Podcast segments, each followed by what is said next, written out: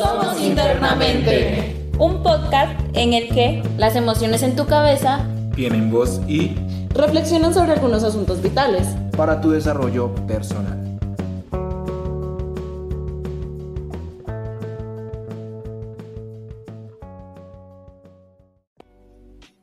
Hola, soy Angie y hoy les hablaré sobre autoconocimiento y gratitud, dos temas que nos ayudan a nuestro desarrollo personal.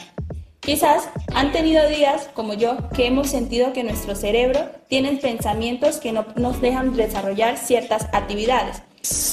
Angie, somos tus pensamientos. Ay, qué pereza esto.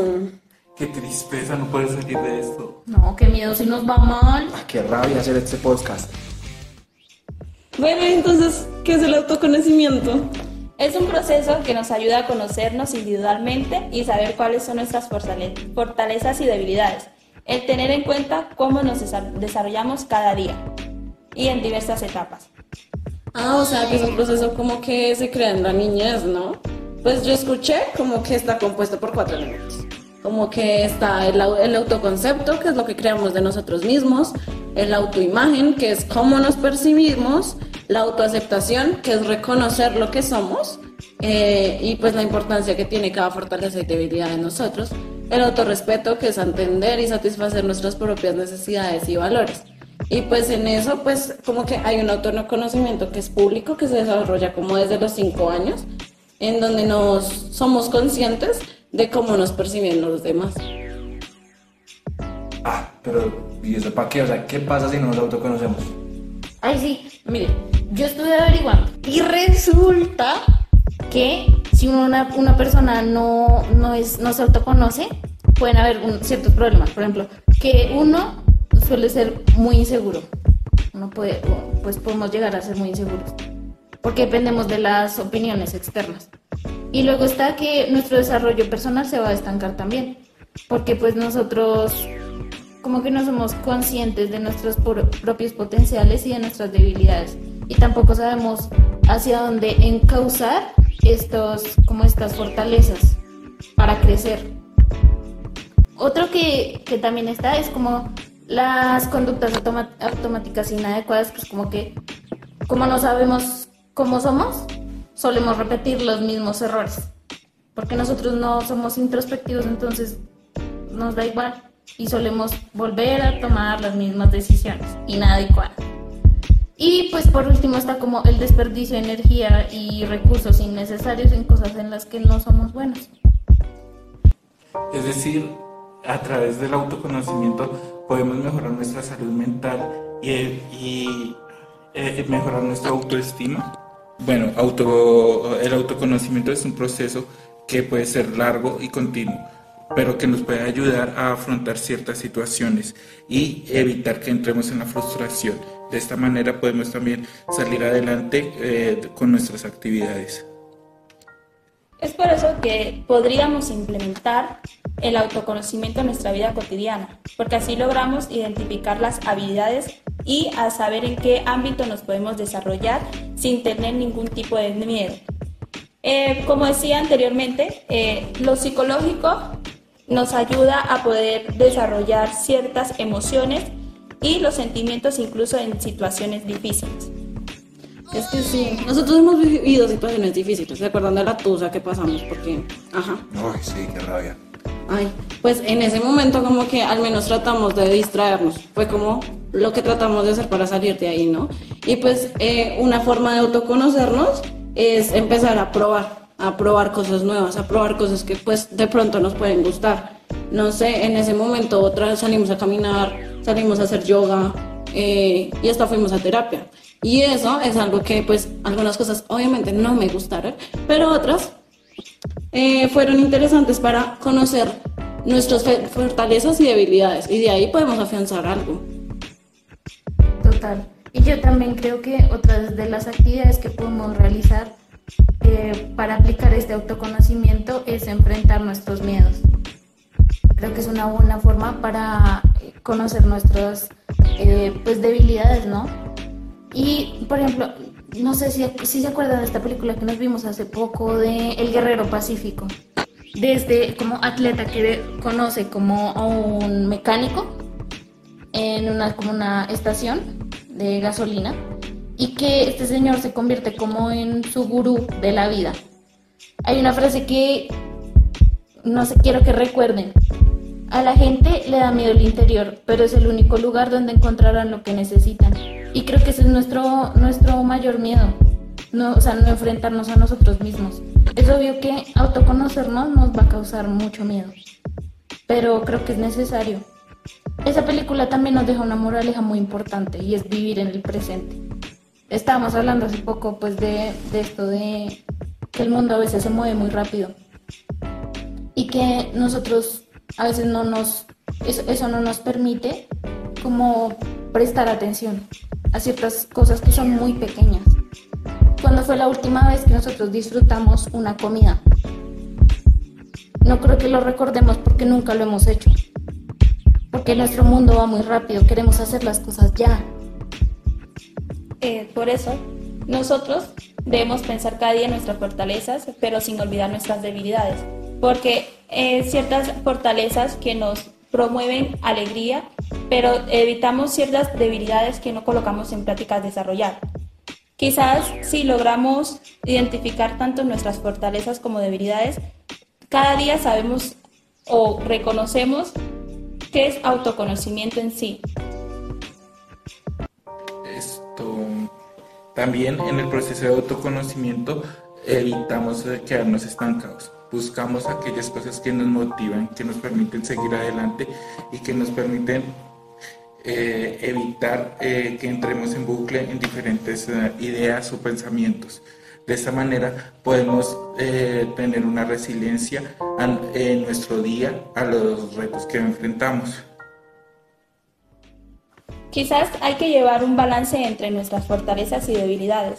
Sí, porque quizás esta nos ayuda a interiorizar un poco en, ciertos, en ciertas situaciones en donde quizás no tenemos esos, esas emociones que permiten realizar ciertas actividades. Quizás a muchos nos gustaría jugar fútbol y a la verdad no sabemos patear la pelota o quizás a la hora de patear sentimos miedo por ese mismo sentido de saber que quizás la pelota nos patee. Ay, es verdad. Nosotros no sabemos jugar fútbol. Entonces, ¿para qué somos buenos? Eh, pues tú eres buena para cosas artísticas, ¿no? Deberías enfocarte en eso. Sí, pero no es tampoco bueno enfocarnos siempre en lo mismo. Esto, recuerden lo que hemos visto en la materia de, de comportamiento organizacional, donde hemos aprendido que es importante también desarrollar ciertas habilidades para poder eh, afrontar los retos que a nivel corporativo se nos pueden eh, llegar. De esta manera eh, podemos seguir adelante. Pero, ¿crees que te conoces? Cada día me pregunto si he logrado conocerme. Y supongo que no, porque cada día paso por diversas actividades que me permiten conocer cada día más mis gustos. Además, es que una persona nunca llega a conocerse del todo. Hay una frase que me gustaría que recordáramos de un autor eh, portugués, no sé si recuerdan, de Fernando Pessoa. Él dice, entre la vida y yo hay un cristal tenue. Por más claramente que vea y comprenda la vida, no puedo tocarla.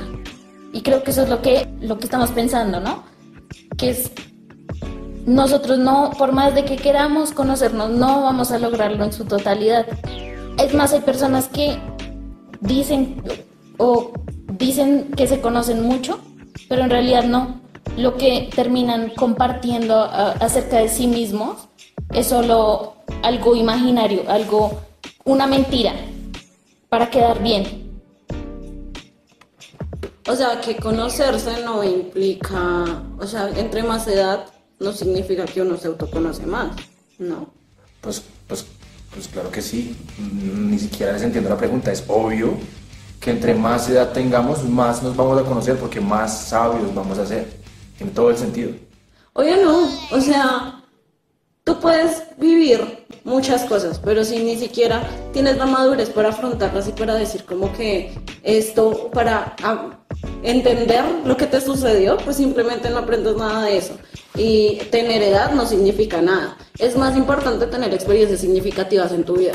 como que te lleven a una reflexión profunda. Hay muchas personas que pasan por situaciones horribles y terminan siendo más maduras que cualquier adulto. Pero, pero no tiene sentido, o sea, para ti nosotros nos conocemos más que nuestros papás. Obvio no, porque ellos tienen más edad que nosotros, ellos se conocen más de lo que nos hemos conocido. Pero depende las situaciones en que hayamos vivido cada uno. O sea, no significa, por ejemplo, unas personas que... Esperen, esperen, deténganse que esto me está dando ansiedad. Stop. Porque deben de discutir. Es importante que acá apoyemos a Angie para que pueda autoconocerse. Sí, he realizado ciertos métodos para el autoconocerme y que me ayuden a cada día desarrollar ciertos comportamientos, como respirar para tranquilizarme y concentrarme en mí mismo, observar mis pensamientos y analizar en qué fallo, para cada día cambiarlo y razonarlo en, cierta, en ciertas actividades. Sí, exacto. Como que eso se mete es en la meditación. Porque pues la meditación termina siendo como observar en un lugar seguro nuestros pensamientos, emociones y sensaciones.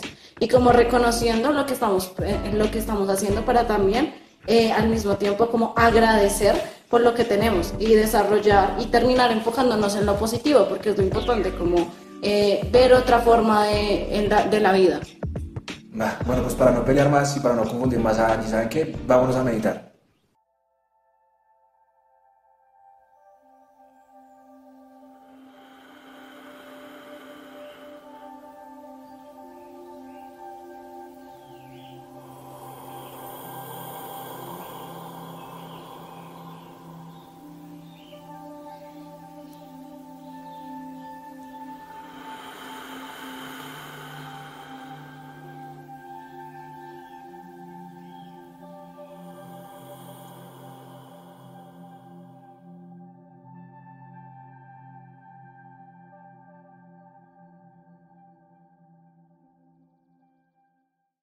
En este momento de meditar, pude recordar que autoconocimiento está relacionado con gratitud, pero quizás no recuerdo si en mis, en mis pensamientos he logrado ver esa definición.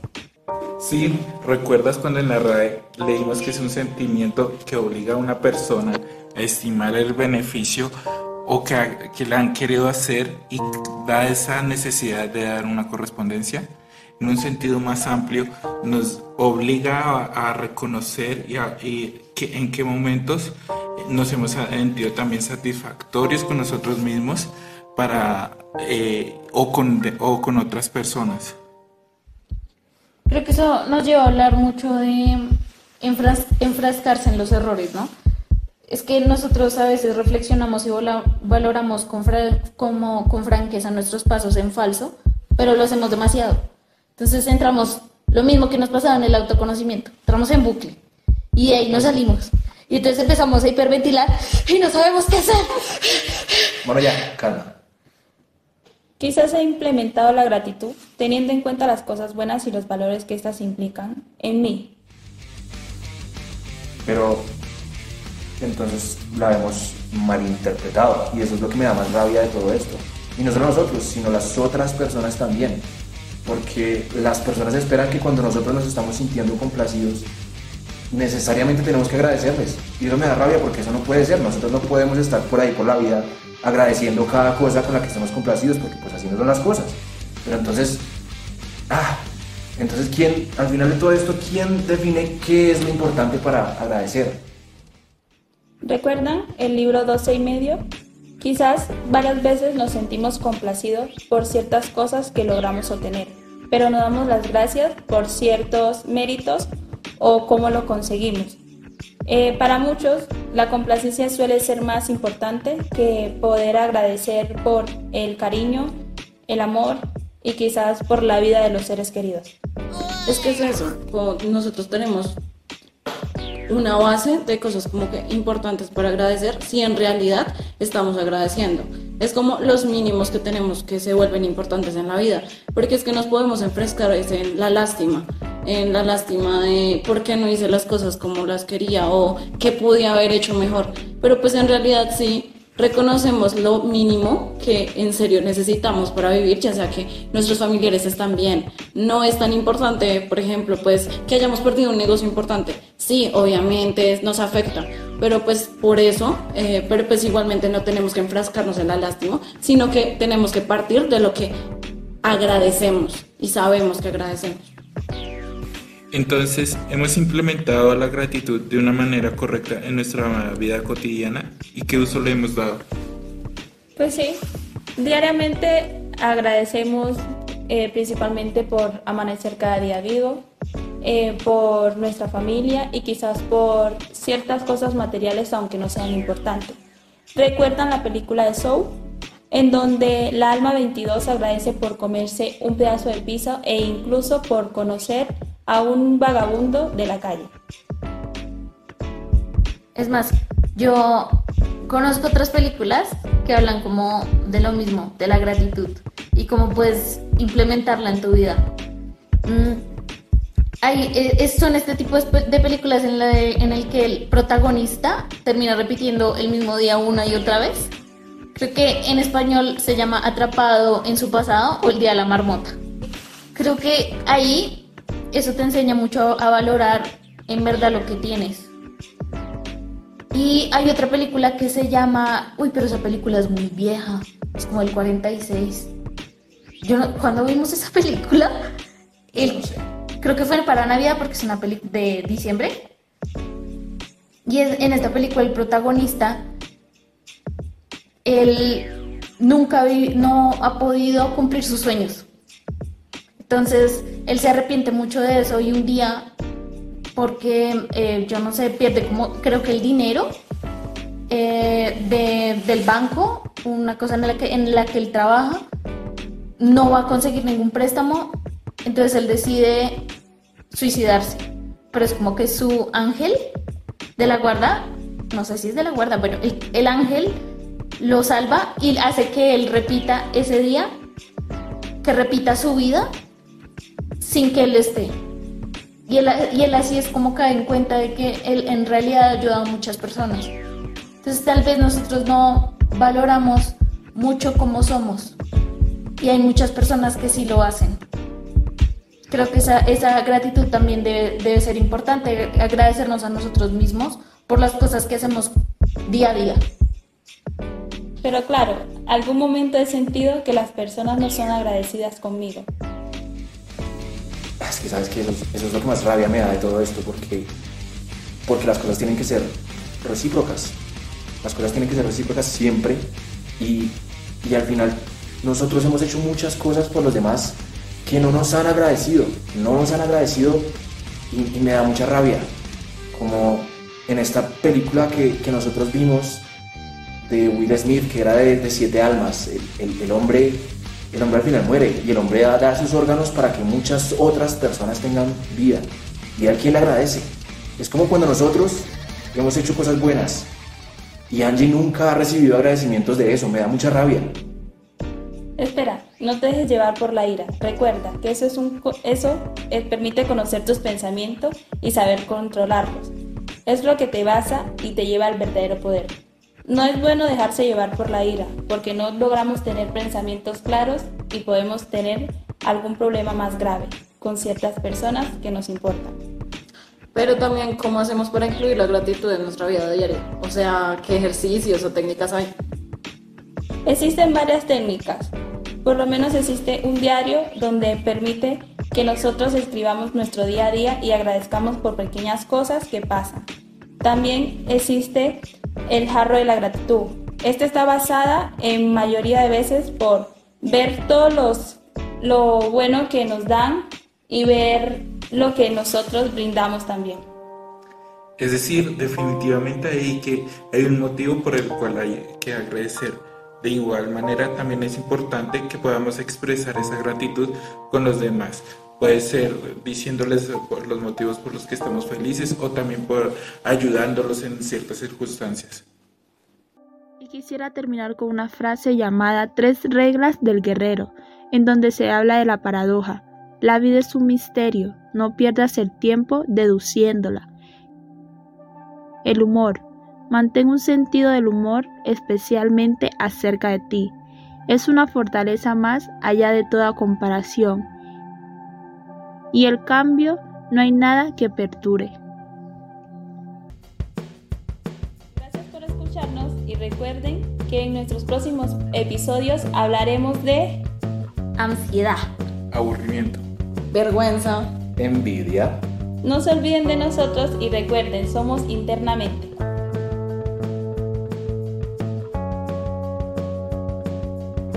Este podcast fue realizado por Angie Mosquera, Natalia Torres. Ángel López. Camila Vega. y Andrés Torres.